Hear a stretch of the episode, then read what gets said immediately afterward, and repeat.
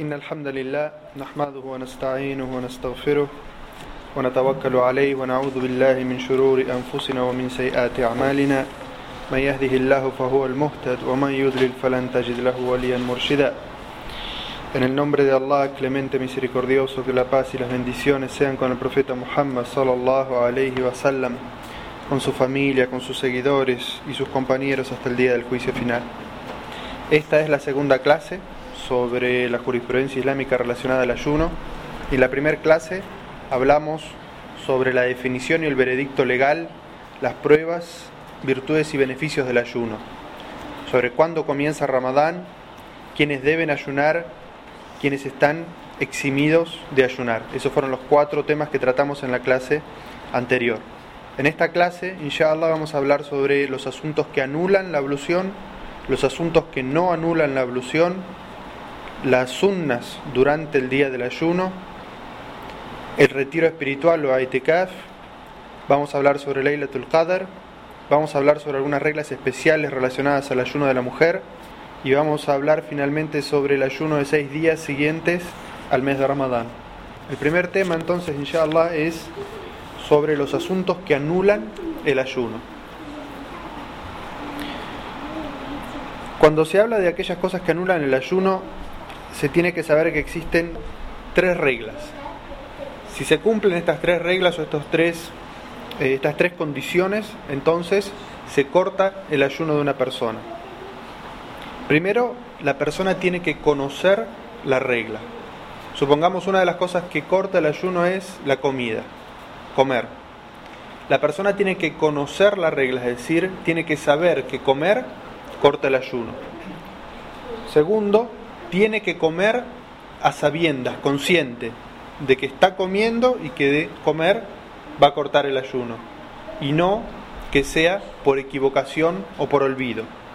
Y tercero, que lo haga por voluntad propia y no que sea empujado o obligado a comer en este caso. Entonces, se tienen que dar tres condiciones para que una persona corte o anule el ayuno. El primero tiene que ser, entonces, que conozca la regla. Vamos a dar un caso más adelante entre las cosas que anulan el ayuno es donar sangre. Si la persona dona sangre y viene después al Magreb a la mezquita y le comenta a un hermano, oye, fui al hospital y doné sangre para un hermano. Y el hermano le dice, pero no sabías que donar sangre anulaba el ayuno. Y esta persona dice, subhanallah, yo no sabía. Entonces, para esta persona que desconocía la regla, el hecho de haber donado sangre no anula su ayuno. El segundo de los casos era que lo haga a sabiendas y no por equivocación o por olvido. Nosotros sabemos que comer corta o anula el ayuno. Pero ¿qué pasa si el primero o el, segundo el segundo día de Ramadán uno distraído se levanta a la mañana, a las 7 de la mañana cuando tiene que ir a trabajar o estudiar, pasa distraído por la heladera, abre la heladera, toma un, vaso de agua o un vaso de leche y, sigue y después se da cuenta, subhanallah, estoy en Ramadán, estamos ayunando y fue como algo mecánico, por olvido, por error que tomó. ¿Acaso eso le corta el ayuno? No, eso no le corta el ayuno. El profeta sallallahu alaihi wasallam dijo, quien coma por error, quien coma o beba por, por error o por olvido, que continúe su ayuno, porque ha sido Allah quien le ha dado de comer o de tomar. Es decir, que esto no anula el ayuno. Y la tercera de las condiciones es que lo haga por voluntad propia y no obligado. Es decir, que si alguien nos obliga a comer o a tomar, o a realizar algo de los asuntos que más adelante vamos a ver que anulan el ayuno, si uno es coercionado, obligado a hacerlo, a pesar de que haya comido y se lo haya llevado a la boca y sabe en el momento que está comiendo y que está tragando que eso le anula el ayuno, si ha sido obligado, y cuando decimos obligado es obligado por la fuerza, entonces eso tampoco le anula el ayuno, aunque haya comido. ¿Mm? Con respecto a las cosas que anulan el ayuno, se dividen en dos. Cosas que salen del cuerpo anulan el ayuno. Y el, y el otro campo es cosas que ingresan al cuerpo anulan el ayuno. El primer campo, es decir, las cosas que salen, es eh, el semen en el caso del hombre y el vómito voluntario. Cualquiera de estas dos cosas que salen del cuerpo invalidan el ayuno. El primero, porque estrictamente está prohibido en, una ley en el Sagrado Corán el hecho de mantener relaciones sexuales durante el día del ayuno y por lo tanto mantenerlas anula el ayuno. Y el segundo, el profeta sallallahu alaihi wasallam dijo quien, quien eh, vomite voluntariamente eh, ha desayunado. Entonces, esas dos cosas que salen del cuerpo y ambas, si uno las analiza, debilitan el cuerpo de la persona. El ayuno ya debilita el cuerpo. Entonces Allah nos, nos, eh, nos hace o nos protege, nos hace abstenernos de situaciones que debilitarían aún mucho más el cuerpo. Entonces, si uno está ayunando, no debería hacer esas cosas que debilitan aún más. Y mencionamos también anteriormente el hecho de la extracción o, la donas, o donar sangre. Entonces eso también debilita el cuerpo y por lo tanto anula el ayuno. Y por eso cuando uno está ayunando no debería hacer otras cosas que lo debiliten aún más. Y después cosas que ingresan al cuerpo y lo nutren, es decir, lo alimentan y por lo tanto irían en contra de lo que es el espíritu del ayuno y por lo tanto anulan el ayuno, es decir, comer, beber o que ingresen sustancias nutritivas al cuerpo a través de otra vía, es decir, que puede ser por ejemplo una vía intravenosa, una, una inyección nutritiva o una sonda nutritiva, eso también anula el ayuno.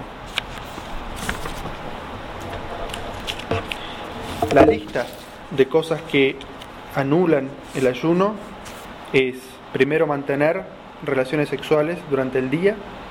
Segundo, dentro del, del, del mismo campo se encuentra la masturbación. Tercero es comer o beber. Cuarto es ingerir todo tipo de sustancia que se considere nutritiva o alimenticia.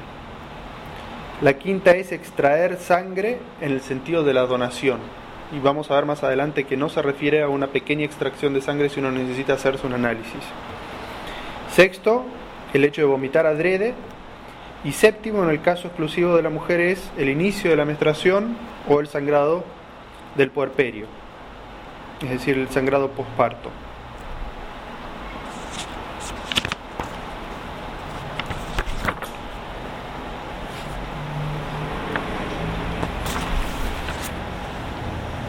¿Qué pasa con dentro de la relación de los esposos si pueden besarse y acariciarse durante el día y si eso anula el ayuno o no? Porque dijimos que la relación sexual en sí corta el ayuno y que la masturbación que es incluso anterior a la, relación sexual también corta el ayuno. Entonces, dentro de lo que es el campo de la masturbación, es decir, la excitación de la persona, ya sea que sea eh, propia, que se la realice a sí mismo, o que sea un juego entre, entre los dos esposos, si llega a un grado eh, máximo de excitación, entonces corta o anula el ayuno.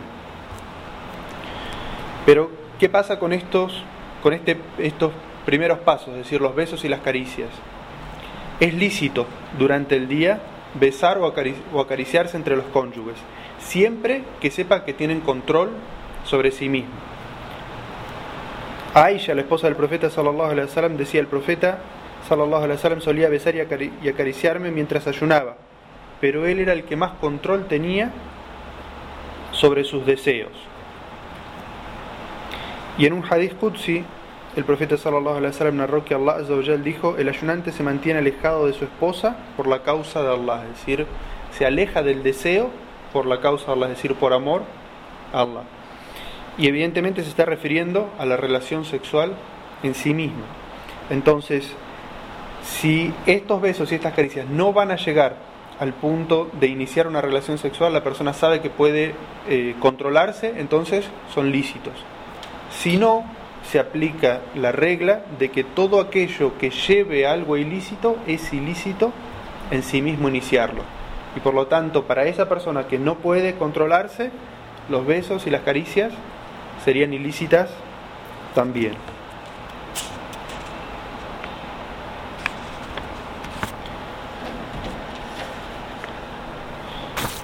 ¿Qué pasa si una eh, si un matrimonio mantiene relaciones sexuales durante el día en Ramadán. Lo primero que debe saberse es que el ayuno queda anulado y que los dos cónyuges han cometido un pecado y necesitan arrepentirse ante Allah. Pero de la misma manera que el ayuno ha quedado anulado y se debe reponer ese ayuno, si uno lo ha anulado de esta manera, es decir, manteniendo una relación sexual, tiene una expiación aparte de todas las demás. Todas las otras formas en las cuales uno anula el ayuno, lo único que tiene que hacer es arrepentirse ante Allah por el pecado y recomponer ese día más adelante una vez terminado Ramadán. Pero la relación sexual tiene una pena extra. Una persona en la época del profeta sallallahu alaihi wasallam se acercó a él y le dijo, "Mensajero de Allah, he caído en la ruina." Y el profeta sallallahu alaihi wasallam le dijo, "¿Y qué te ha llevado a la ruina?" Le dijo, "He mantenido relaciones con mi mujer durante el día en Ramadán." Entonces el profeta sallallahu alaihi wasallam le dijo, "¿Tienes un esclavo para manumitir, para liberar?" Y esta persona le dijo, "No, no tengo." Le dijo, "¿Puedes ayunar dos meses consecutivos?" Y la persona le dijo, "No, soy débil, no podría." Eh, no tendría la fuerza o la fortaleza suficiente para ayunar dos meses seguidos. Entonces el profeta sallallahu alaihi wasallam le dijo, ¿tienes con qué alimentar a 60 pobres? Y esta persona le dijo, no, mensajero, no puedo. Entonces el profeta sallallahu alaihi wasallam le dijo, entonces quédate aquí junto a mí. Entonces llegó una, un cajón de dátiles como una sadaka, una, una caridad que se dio a los musulmanes. Y el profeta sallallahu alaihi wasallam se lo asignó a este sahaba y le dijo, ve y repártelo entre los pobres. Y este sahaba le dijo, mensajero de Allah, no hay en Medina una familia más pobre que la mía. Entonces el profeta sallallahu alaihi wasallam se rió de la situación y le dijo, bueno, entonces ve y alimenta con ello a tu familia. Pero lo que extraemos de este hadiz es que el profeta sallallahu alaihi wasallam le dijo a aquella persona que había anulado el ayuno a través de una relación sexual que, que debía, primero que nada, liberar a un esclavo. Y liberar a un esclavo es algo económicamente muy costoso.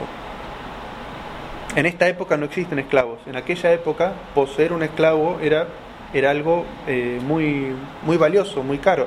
Y, y en, en, esta sociedad en la que ustedes viven también puede entenderse con respecto a lo que son eh, los secuestrados o aquellas personas que se pide un rescate sobre ellos.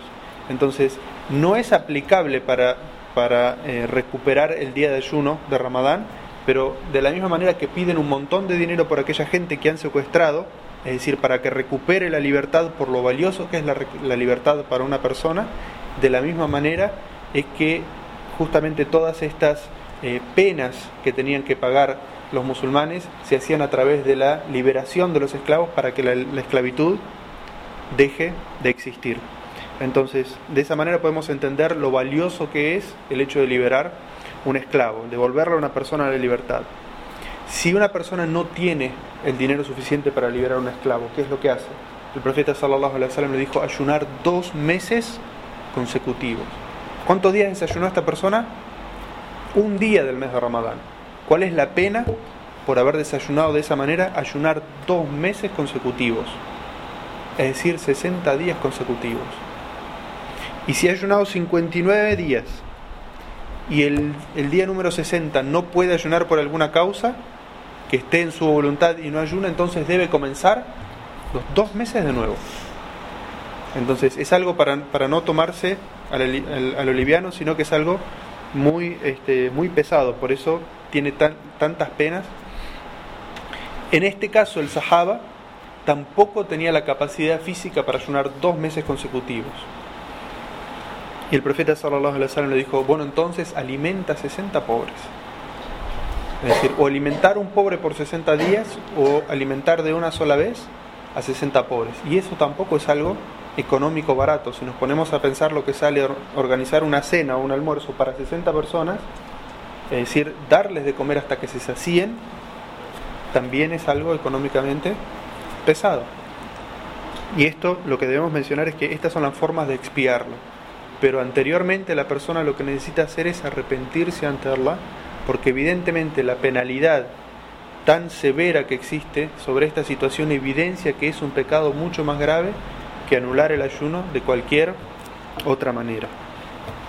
Otro de los asuntos que hay que ver sobre lo que anula el ayuno es si fumar anula el ayuno. Nosotros hemos dicho que todo lo que ingrese al cuerpo, ya sea bebida o comida, anula el ayuno. Algunas personas podrían decir, bueno, pero el cigarrillo es solamente humo. Pero también los estudios han demostrado que, esas, que ese humo son sustancias que ingresan y que se siente un gusto en la garganta y por lo tanto también anula el ayuno. Eso sin, sin dejar de mencionar que fumar en sí mismo es ilícito y haram en el Islam. Y que Allah dijo en el Sagrado Corán,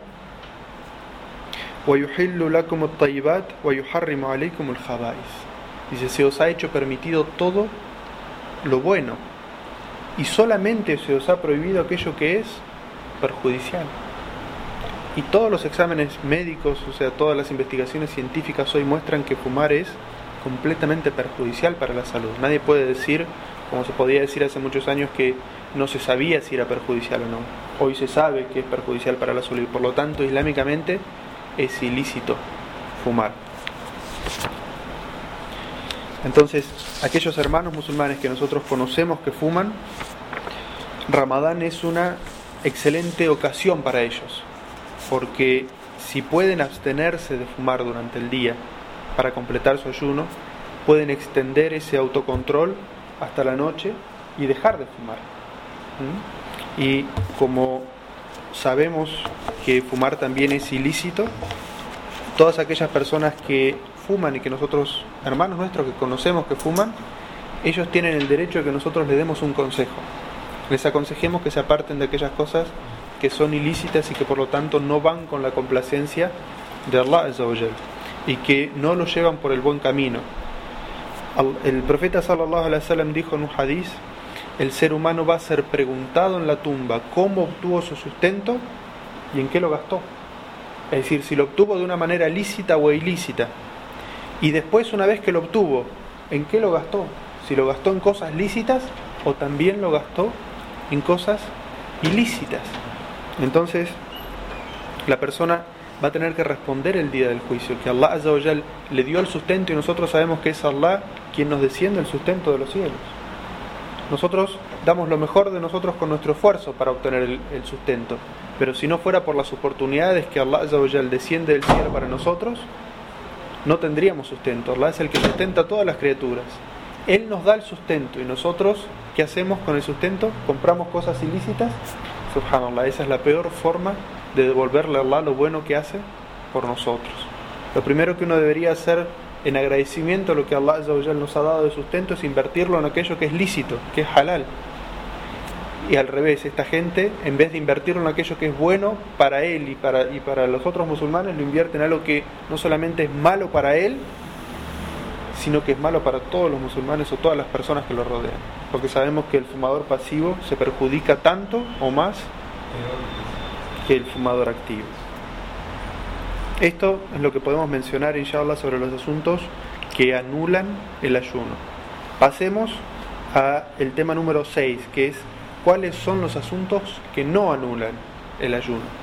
Es decir, si nosotros sabemos lo que sí anula el ayuno, vamos a ver ahora otros casos que podrían sonar eh, ambiguos y podríamos pensar que pueden, que pueden romper el ayuno o no pueden romper el ayuno, los vamos a estudiar, inshallah, sobre esta categoría.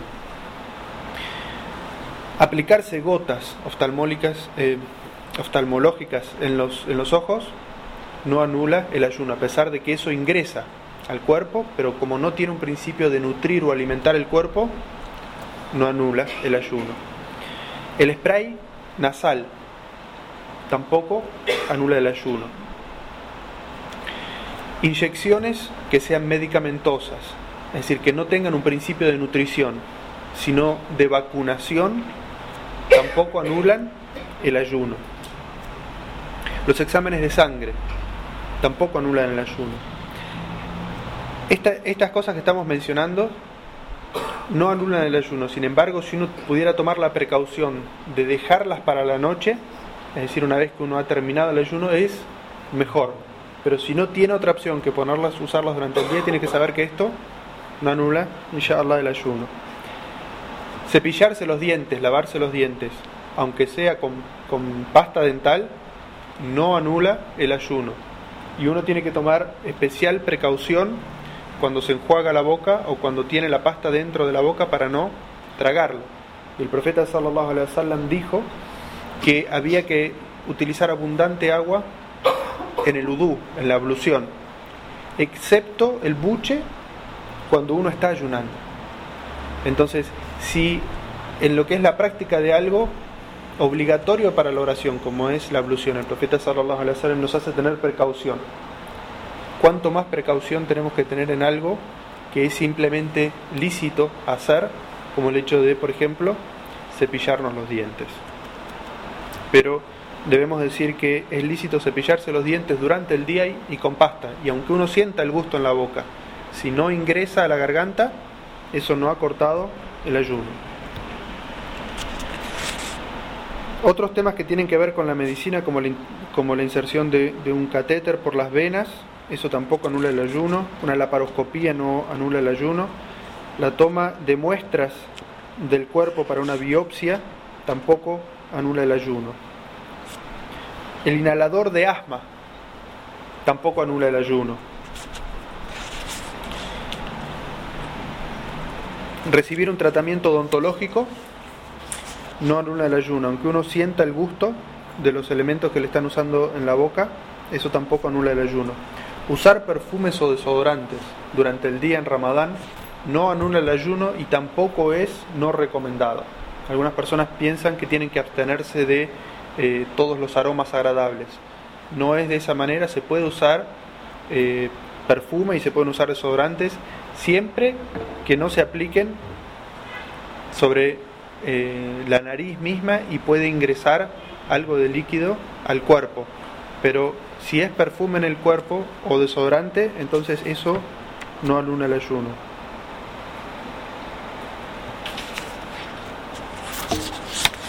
Mencionamos anteriormente qué pasa cuando uno come o bebe por olvido en Ramadán. Lo que debe hacer es continuar el ayuno, como si no hubiera pasado nada no tiene que arrepentirse ante Allah porque, como dijo el profeta Muhammad sallallahu alaihi wasallam, aquella persona que come o bebe por olvido en Ramadán es Allah quien lo ha alimentado.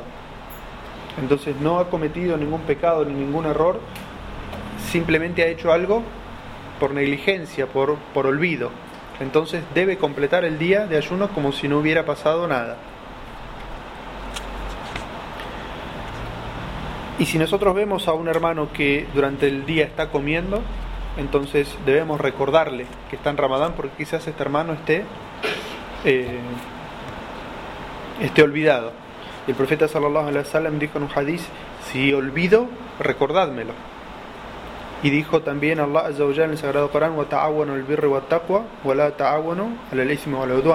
Ayudaos unos a otros a obrar el bien y apartarse del mal.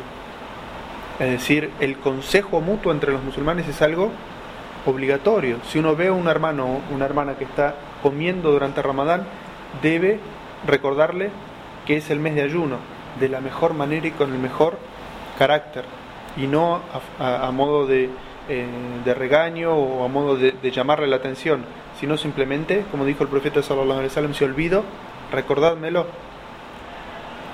Y también saber que puede haber personas musulmanes que tengan excusa, y ya estudiamos en la clase anterior cuáles son las excusas, es decir, esta persona puede estar de viaje, esta persona puede estar enfermo, puede ser una persona de mayor edad, y en el caso de las mujeres puede ser, y no es evidente para el resto de las personas, que esté en su estado de menstruación o en su estado de sangrado posparto. Es decir, que el hecho de ver un musulmán comiendo durante Ramadán no nos debería llamar a pensar mal de esa persona porque puede ser, puede ser que esté entre aquellas que está eximida de ayunar. De todas maneras, los sabios recomiendan que aquellas personas que no tienen la obligación de ayunar por alguna de las excusas que mencionamos, eviten comer en público, para evitar que las personas puedan pensar mal de uno y para evitar también tentar a las otras personas por el hecho de que está comiendo o está tomando. Esto es lo que podemos eh, mencionar sobre los asuntos que no cortan el ayuno. Después, más adelante, en, la sección de preguntas y respuestas, si tienen alguna pregunta específica sobre este tema, pueden preguntar. El tema número 7 es cuáles son los asuntos recomendados, es decir, las sunnas del profeta Muhammad sallallahu alaihi wasallam durante el día o durante el mes de Ramadán. El profeta sallallahu alaihi wasallam hacía un refrigerio o una pequeña comida antes de iniciar el ayuno. Esto se llama suhur. Esto es la sunna del profeta Muhammad sallallahu alaihi wasallam y dijo en un hadiz lo que diferencia nuestro ayuno, es decir, el ayuno de los musulmanes y el ayuno de la gente del libro es el suhur, esta, comida frugal antes de comenzar el ayuno. Esto es una sunna del profeta Muhammad sallallahu alaihi wasallam. Otra de las sunnas es apurarse a desayunar. Es decir, ni bien ha comenzado el horario del Magreb, desayunar inmediatamente hacer una súplica que vamos a decir ahora, que es la sed se ha ido, las venas se han llenado nuevamente y se ha confirmado la recompensa, inshallah. Esta era una sunna que decía el profeta Muhammad sallallahu alaihi todos deberíamos memorizarla porque la vamos a decir durante un mes seguida todos los días cuando vayamos a desayunar. Entonces, decir esta sunna y desayunar inmediatamente. Cuando, cuando entra el momento del Magreb no es momento de, levantar las manos y ponerse a hacer largas súplicas y llorar a Allah y leer el Corán. Y ese no es el momento. La sunna, lo recomendable en ese momento es desayunar inmediatamente. ¿Con qué es la sunna desayunar? El profeta Muhammad sallallahu alaihi wasallam solía desayunar con dátiles frescos, es decir, dátiles recién cortados de la palmera. Si no era la estación, no había dátiles frescos en ese momento, entonces el profeta Muhammad sallallahu alaihi wasallam desayunaba con dátiles pasas, es decir, aquellos dátiles que ya están más secos y son dátiles que pueden conseguirse aquí. Y si tampoco había dátiles, el profeta sallallahu alaihi wasallam pasó por épocas de pobreza o estaba de viaje. Si no había dátiles, entonces el profeta sallallahu alaihi wasallam desayunaba con tres sorbos de agua. Y después se puede comer lo que uno quiera, pero eso es por el hecho de acercarnos a la sunna del profeta Muhammad sallallahu alaihi wasallam. Es sunna, es recomendado durante el día, cuando uno está ayunando, alejarse de todo aquello que sea pecado. El profeta Muhammad sallallahu alaihi wasallam dijo: Cuando alguno de ustedes ayuna, que se aleje de lo que implique pecado. Es decir, que todas aquellas discusiones vanas, o mirar en la televisión aquello que no debe ser mirado, o escuchar aquello que no se debe escuchar, o estar en reuniones donde se hablan asuntos que no van con lo que agrada a Allah todas esas cosas el musulmán debe apartarse de eso mientras está ayunando. Esa es la sunna, la recomendación del profeta Muhammad sallallahu. Otro, otro de, los, de los pecados que debe apartarse el ayunante es de decir falsedades o actuar falsamente. El profeta Muhammad sallallahu alaihi wasallam dijo, aquella persona que continúe diciendo falsedades y obrando acorde a las falsedades, es decir, hipócritamente, Allah no necesita que él deje de comer y de tomar. Es decir, que el profeta Muhammad sallallahu alaihi wasallam nos está diciendo que el ayuno debe transformarse en un carácter, en un comportamiento pero que de nada le sirve a la persona que deja de tomar y deja de comer y se abstiene si sigue manteniendo un comportamiento que no es bueno. Es decir, si sigue engañando a la gente, si sigue diciendo mentiras, si sigue diciendo falsedades y obrando de la misma manera, como quien tiene eh, un local, compra y vende y engaña a, sus clientes en el, en el momento en el que está ayunando. Allah no necesita que esa persona deje de comer y de tomar, porque el ayuno no está teniendo efecto en él. Allah no se beneficia de que uno deje de tomar y deje de comer. El ayuno es para beneficio de uno mismo, para uno transformarse en una mejor persona, para uno tener más control sobre uno mismo.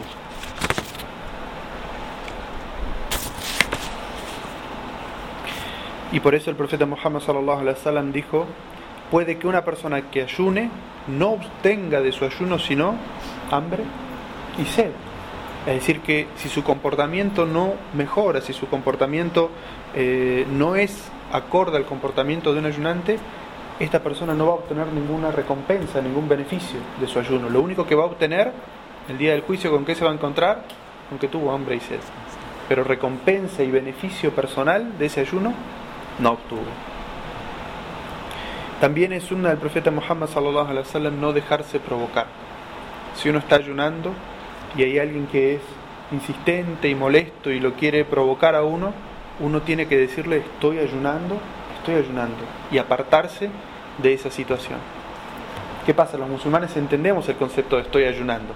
Entonces, si hay una discusión entre dos musulmanes o un asunto y uno se acalora en la discusión, entonces dice estoy ayunando. Es decir, lo aparta y corta ese proceso de la discusión. El musulmán lo entiende. ¿Qué pasa con aquellos que no son musulmanes? ¿Tiene algún sentido decirle estoy ayunando, estoy ayunando? Ellos no van a entender el concepto. Lo que sí implica el hadiz es que uno debe recordarse a sí mismo, estoy ayunando, estoy ayunando y no mezclarse en esa discusión o en ese proceso que lo puede enervar a uno y entrar en un estado de ira. Entonces es uno el que tiene que cortar esa situación y alejarse. Entonces es un recuerdo para la otra persona si es musulmán y es un recuerdo para uno mismo en el caso de que la otra persona no sea musulmana. Es sunna que cuando las personas desayunen eh, sea con una comida frugal. El profeta Muhammad sallallahu alaihi wasallam dijo: el ser humano no llena peor hueco que su estómago. Es decir, que el profeta Muhammad sallallahu cuando desayunaba desayunaba de una manera frugal que tiene que ver con el espíritu del ayuno. Y hay algunas personas que subhanallah en vez de hacer de Ramadán un mes de ayuno hacen un mes de abstención durante el día y un mes en el que comen más por la noche de lo que comen durante el día y la noche el resto del año. Y tienen más gastos en comida durante Ramadán que los que tienen durante el resto del año. Y cuando llega el momento de desayunar, tienen tres tipos de carne, dos tipos de pescado, cinco ensaladas, dos sopas y dulces, todo sobre la mesa. Y esa comida que va a hacer le va a, hacer, le va a indigestar más, es decir, le va a sacar todo el beneficio que podría tener para su cuerpo el ayuno.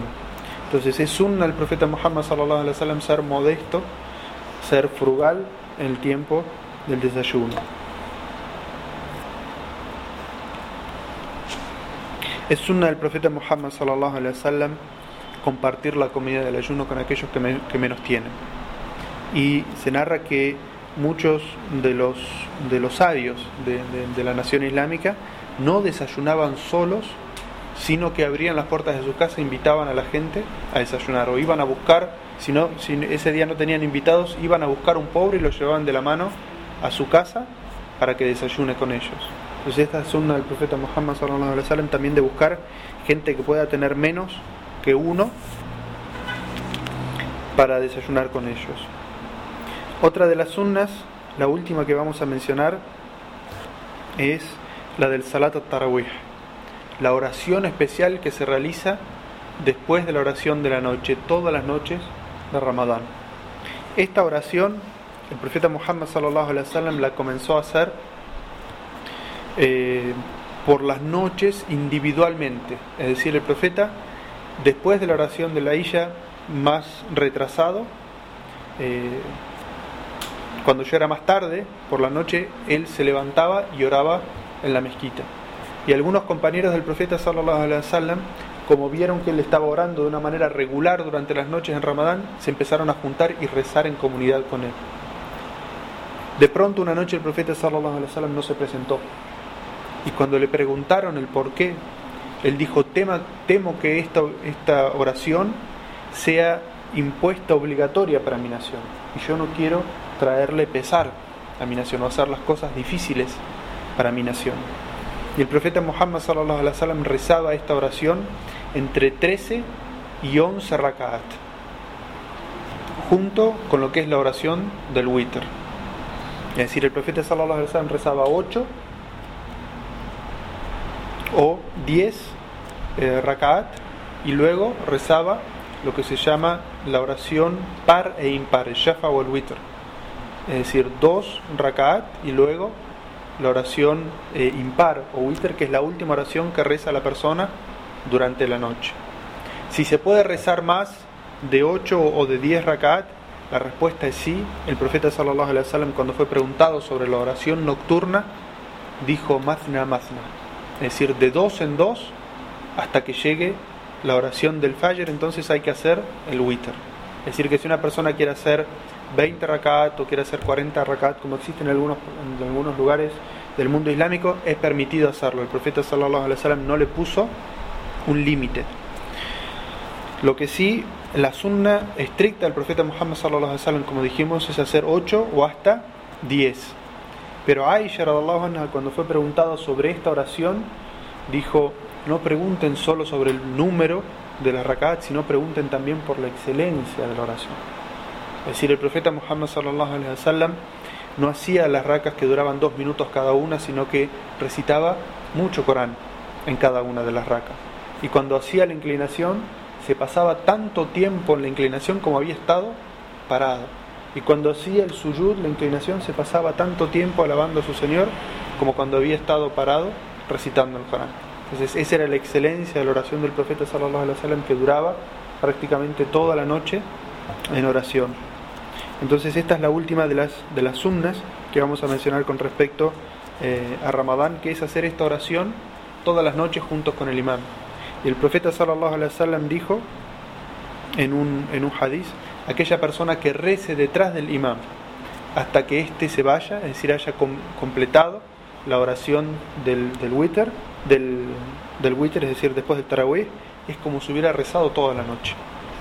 Y tanta recompensa tiene esta oración que Allah se lo cuenta a la persona como si hubiera orado toda la noche, desde que comienza el Maghreb hasta que comienza el Fajr, todo el tiempo en oración.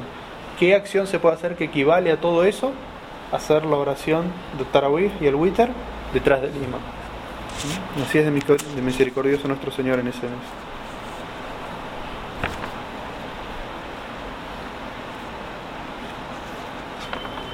Hay eh, una última sunna que vamos a mencionar, que es una súplica que se dice por aquella persona que puede invitarnos a desayunar. Dijimos que es sunna invitar a la gente a desayunar, pero ¿qué pasa si somos nosotros los invitados? El profeta sallallahu alaihi wasallam nos enseñó un dua, una súplica por aquella persona que nos ha invitado a desayunar. Esa súplica, esa súplica dice: "Aftara como sa'imun wa akala como el abrar wa sallata como malaik", que significa que los ayunantes rompan el ayuno en vuestra casa, que los virtuosos coman de vuestra comida y que los ángeles imploren bendiciones por vosotros. Esa es la mejor súplica que uno puede hacer por aquella persona que nos ha generosamente invitado a desayunar con él. Esto es lo que podemos mencionar, inshallah, sobre los asuntos que son recomendados durante el mes de.